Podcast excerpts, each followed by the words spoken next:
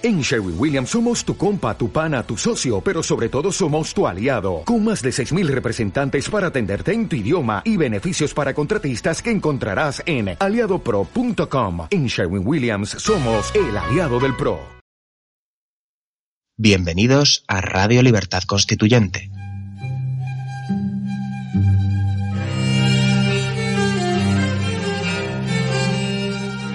Están escuchando Teoría Pura de la República, un programa de la serie Nuestros Fundamentos. Presenta Atanasio Noriega.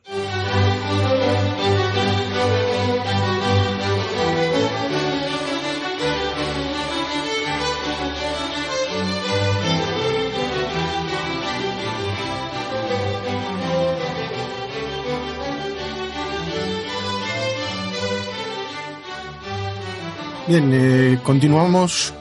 eh, tratando hoy dentro de, este capítulo que estamos analizando en la teoría pura de la República, el de la presidencia del gobierno o poder ejecutivo del Estado, eh, el asunto de la, corrupción. La corrupción puede ser ocasional, puede ser consecuencia y puede ser constitutiva, es decir, que, puede formar parte de, la misma forma de gobierno. Y este es el caso de la, que observamos en nuestro país. Como ya expliqué en capítulos anteriores, la religión actuaba durante las monarquías y durante las dictaduras católicas como amortiguador frente a la corrupción y a este respecto pues eh, se manifiesta Antonio García Trevijano en su obra en el párrafo que, que paso a leer a continuación. La corrupción fue bastante menor, incluso inexistente en algunas dictaduras católicas a causa de los peligros adicionales que entrañaba la ambición personal de sobresalir en un mundo de reglamentaciones imperativas de la vida personal y social, generador de miedo la, a la autoridad, falta de esperanza en el futuro, negación del conflicto social, prohibición de la actividad política y búsqueda a cualquier precio de la tranquilidad. La paz, la paz dictatorial de cementerio social corrompió menos los cuerpos profesionales que degeneró más las almas inanimadas de la libertad.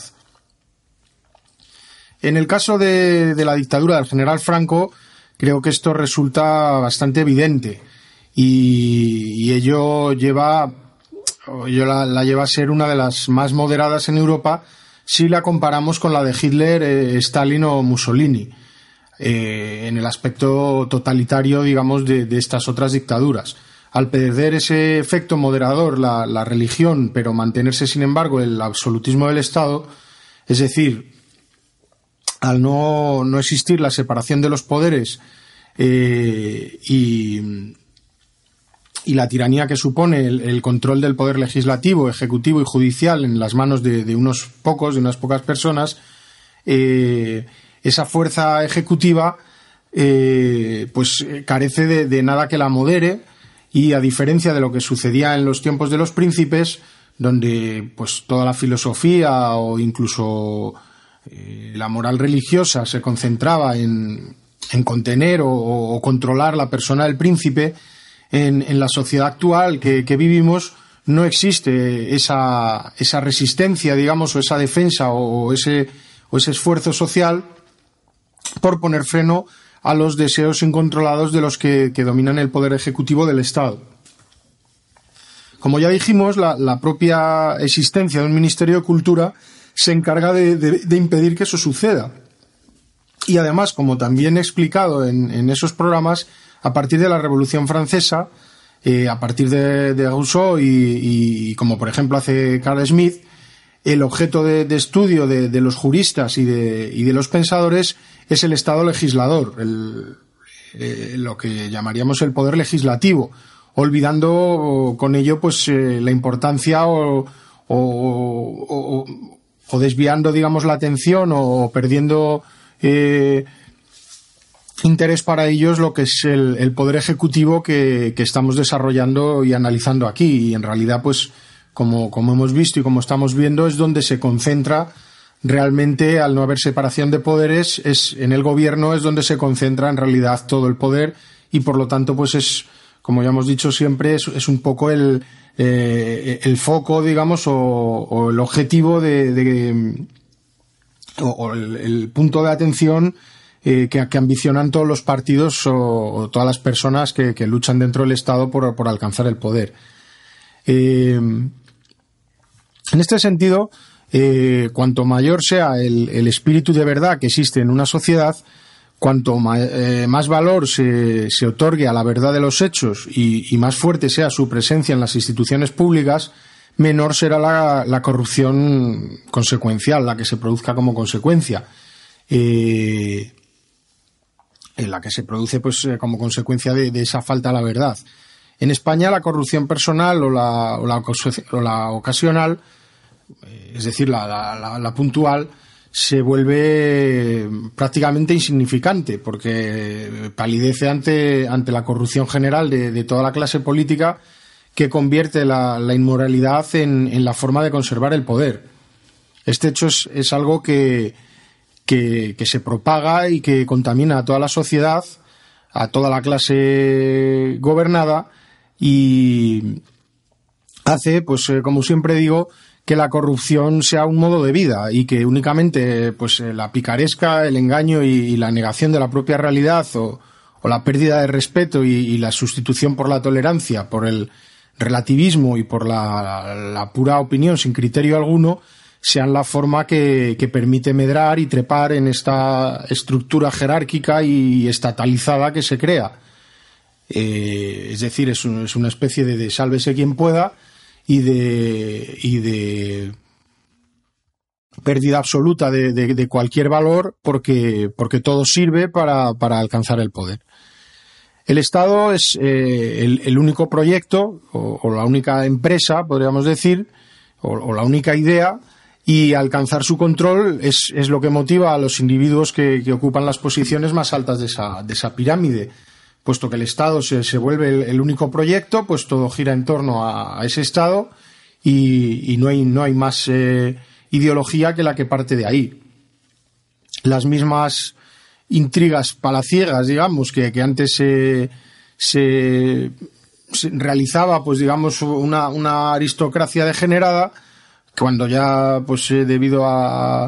a las circunstancias había perdido su nobleza, es la que hoy practican pues los oligarcas y los jefes de partidos y sus cúpulas, donde pues eh, lo que se realiza es una lucha, digamos, entre vanidades, eh, de, de, afán de salir en la prensa, en los medios, de que su, cara se, vea lo más posible, de, parecer importantes. Y es lo, lo, que sustituye pues a, una lucha natural por el poder político o, lo que es la, verdadera política que, en, España realmente es inexistente porque, porque como estoy diciendo, pues realmente lo que, lo que, lo que hay es una lucha de vanidades, es, es, una, es una lucha de apariencias. Eh, eh, por, eso tiene tanta importancia además en ello el, tema económico y, cobra tanta relevancia en todos los medios de comunicación, se salta siempre los asuntos económicos porque simplemente es, es una cuestión de, aparentar, de parecer, de, parecer lo que no se es realmente. En este sentido, pues eh, la clase gobernante que existe en los estados de partidos ni siquiera es política. ¿Por qué no, como, como estoy diciendo, pues no, lucha por el poder? Ya están en lo que ellos creen que es el poder, es decir, se mueven en el mundo de, la apariencia irreal, o lo que hoy llamaríamos el, el postureo, y, lo económico sustituye a lo político y crea pues una especie de, máscara que, aleja a las personas de la realidad, puesto que no existe el prestigio social como consecuencia de, ser elevado por la elección de otros ciudadanos que, podrían designar los cargos, es decir, una, una elección libre eh, que, puede que, tendría pues eh, un, diputado electo de, de, una, de un distrito eh, tiene ese prestigio mm, social que, que, le proporciona el hecho de haber sido elegido por los demás y, el ostentar ese cargo, digamos, con, ese, con ese orgullo que supone el, haber sido eh, elegido por, por, los demás. Puesto que, esto no, existe en España, pues lo, lo que realmente existe es una búsqueda por parecer que se tiene ese prestigio social falso, digamos, que sería pues un disfraz o una apariencia de prestigio que se logra no de forma consecuencial, sino como, como una máscara de la realidad. Y entonces, pues lo, lo, que, lo que sustituye al orgullo eh, es la soberbia que, que es, digamos, la, forma de, generada de, un orgullo natural y lógico que, que una persona debe tener por, por, ocupar el, el, cargo que tiene, digamos, por méritos propios y, y por haber eh, sido capaz de, obtenerlo, digamos, mediante eh, eh, unas reglas de juego limpias, digamos, lo que, lo que llaman los, británicos el fair play. Y, bueno, pues, pues claro, se produce esa, esa, digamos, esa separación. vamos a hacer ahora una pequeña pausa y retomamos después de un pequeño consejo. Hasta ahora. Los sábados a las 10 de la mañana tiene una cita con la historia. Escucha Historia para la Acción. La historia como nunca se la habían contado. Radio Libertad Constituyente. La libertad viene en nuestra busca.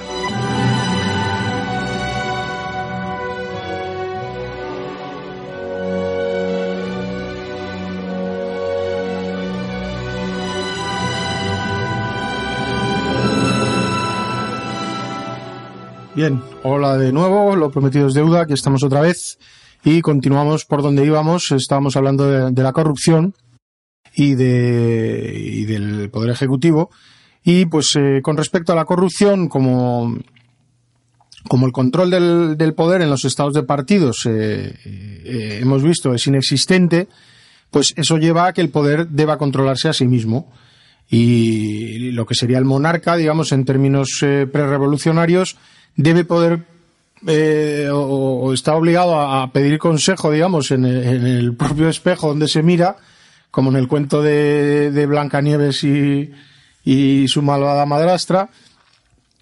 Y bueno, pues eh, sobre este asunto, el, lo que sería el autocontrol del poder, nos dice Antonio García Trevijano lo siguiente. El autocontrol del poder de una persona sobre otras no es una quimera en relaciones de jerarquía dentro de los círculos sociales pequeños, como los familiares, los docentes o los patronales en empresas personales con pocos empleados, eh, pero una ley social inscrita en toda ambición sin fuero hace imprescindible o imposible, perdón, hace imposible el autocontrol del poder a distancia del que lo padece. Sucede en este terreno como en las armas de matar a distancia. Se ha dicho que las guerras dejaron de ser humanas cuando se inventó el cañón y los bombardeos desde el aire. La nobleza en la pelea desaparece cuando no se divisa al enemigo que se mata, y la jurisprudencia eh, penal gradúa el castigo del asesinato, según el arma utilizada, por la mayor crueldad que entraña el que se, eh, el que se ejecuta con la cercanía corporal del acecho o del ensañamiento. Eh, en este sentido, lo que podríamos llamar pequeños poderes o poderes locales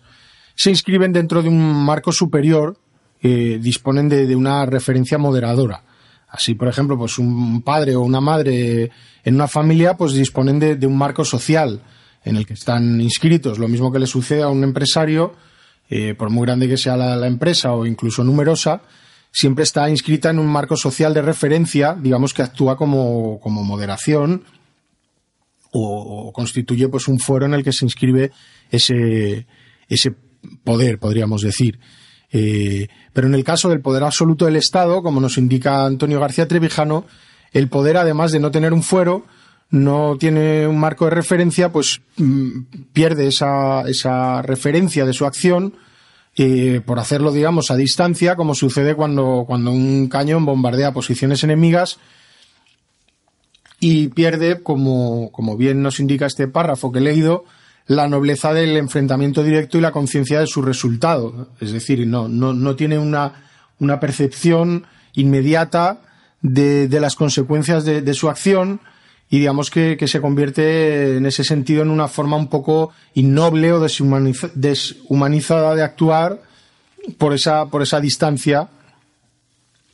a la que, a la que, en la que realiza su, su, su acción. En este sentido, pues, eh, también podríamos leer el siguiente párrafo, que me parece bastante certero, e interesante de comentar, que dice que entre los diversos o entre los variados tipos de corrupción, ninguno hay más distinguido y menos arriesgado que el, el de la información privilegiada, ni menos perseguible y más enriquecedor que el de la concesión de licencias para medios de comunicación, telefonía, servicios usuarios masivos y nuevas tecnologías con leyes especiales preparadas por y para los adjudicatarios. Bueno, creo que no es eh, necesario eh, que me extienda aquí demasiado sobre las concesiones de licencias que permiten el control de los medios de comunicación, de prensa, de televisiones o de las continuas estafas a las que las operadoras de telefonía nos someten a los usuarios, amparados, eso sí, siempre en la más estricta legalidad, legalidad ya que las eh, leyes pues se hacen específicamente para que así sea. Podría aquí citar innumerables, innumerables casos que, que conozco porque, porque los he analizado y porque, digamos, mi, mi, especialidad o mi formación académica se centra especialmente en el campo de las telecomunicaciones y más específicamente en las conocidas como nuevas tecnologías, es decir, en la, en la tecnología de la, de la información que, que se desarrolla alrededor de Internet y las computadoras, que por cierto, la, en español siempre no sé por qué se ha traducido eh, la palabra computadora como ordenador y es algo que, no comprendo, eh, porque la palabra computador, que es más utilizada curiosamente en los países sudamericanos, me parece bastante más correcta etimológicamente, pero bueno, en fin, es un pequeño apunte, un inciso que hago aquí para comentar este, esta palabra pero bueno, creo que no es eh, necesario que eh, extendernos en, enumerar casos porque basta apuntar hacia el hecho de que el privilegio de la información, disponiendo además del, poder de hacer leyes a la medida, pues hacen que, la corrupción personal o, puntual o, personal de, de, personajes que son de todos conocidos, pues sea casi ridícula o insignificante y, bueno, pues este tipo de corruptos, entre comillas, los que podríamos llamar de, medio pelo, que en un lenguaje más, más coloquial, no son más que, que objeto de, burlas de los demás o por parte de los demás por el hecho de haberse dejado pillar. Entre la clase política nadie se sorprende por el hecho evidente de, su corrupción, puesto que es la, la habitual y la que todos practican y la que se vive a diario, digamos, en, en, todos los entornos, digamos, de, o círculos de, de, un cierto nivel en, nuestra sociedad. Y eso, pues, no, no supone, digamos, sorpresa en el sentido de que, bueno, pues es algo tan normal que todos dicen, bueno, pero si es que esto es, lo que hacemos todos, es la, forma de proceder habitual. Entonces, eh, lo que sorprende, digamos, o lo que, o lo que critican eh, cuando, cuando uno de estos escándalos pues salta a la prensa es la, la zafiedad, digamos, de su práctica y, y, por haberse dejado atrapar o que se pueda demostrar con pruebas lo que, lo que hicieron. Eh, la hipocresía, eh, la hipocresía a veces en España es, es, es, tal que incluso se dice que, que lo que a todas luces es un acto inmoral o indecente se debe de resolver legalmente. Es decir, hay que revestirlo de un formalismo que permita que, no se pueda hablar de delito. Si el problema pues son las leyes, pues nada, se, se cambian las leyes y asunto resuelto. Eh, es, es, lo que hacen continuamente todas las empresas que están en la órbita del Estado y que tienen todo el poder legislativo a su disposición para, para realizar pues las leyes ad hoc que sean necesarias a medida de, de sus necesidades y entonces pues eh, mm, no es necesario caer, digamos, en lo que podríamos llamar ilegalidad. Eh, por eso muchas veces se dice, bueno, si lo que ha hecho no es nada ilegal, claro, por supuesto que no es nada ilegal. Eh, de, hecho, las leyes se crean específicamente para que no sea ilegal, salvo para los casos, y como estoy diciendo, de los que se consideran, digamos, como, como delincuentes menores de medio pelo, los cabezas de truco que, que saltan a la prensa, que son los casos, digamos, ya más flagrantes y que tienen, digamos, esa torpeza de, de, saltarse sus propias leyes que ellos crean y por tanto pues son expulsados o son eh, sacados, digamos, de ese, de ese círculo y, y, y, criticados duramente pues por los demás, pues por, como digo, pues por, por esa, por la zafiedad, ¿no? No por el hecho de, de lo que hacen, sino por el hecho de haberse dejado sorprender. En fin, pues eh, para volver al tema y no desviarnos, y, con respecto al, a la corrupción que, de forma bastante simplista e inocente, incluso inconsciente, diría yo, se pretende o se finge combatir mediante lo que se llaman las leyes de transparencia. Eh, en la teoría pura de la República se, se apuntan varios, varios aspectos que, que vamos a, a, analizar, pero esto pues eh, lo haremos ya para, para el próximo programa, porque creo que ya hoy hemos ocupado todo el tiempo disponible. Y bueno, pues nada más, simplemente recordaros como siempre que, que la abstención es eh, imprescindible eh, y, y no solo eso, sino que además debemos promoverla siempre entre todas las personas que conocemos a nuestro alrededor y fundamentarla y explicar los motivos para ella. Así que nada más. Un saludo a todos, eh, que paséis un buen día, una buena noche, según a la hora que estéis escuchando esto, y hasta la semana que viene. Un saludo.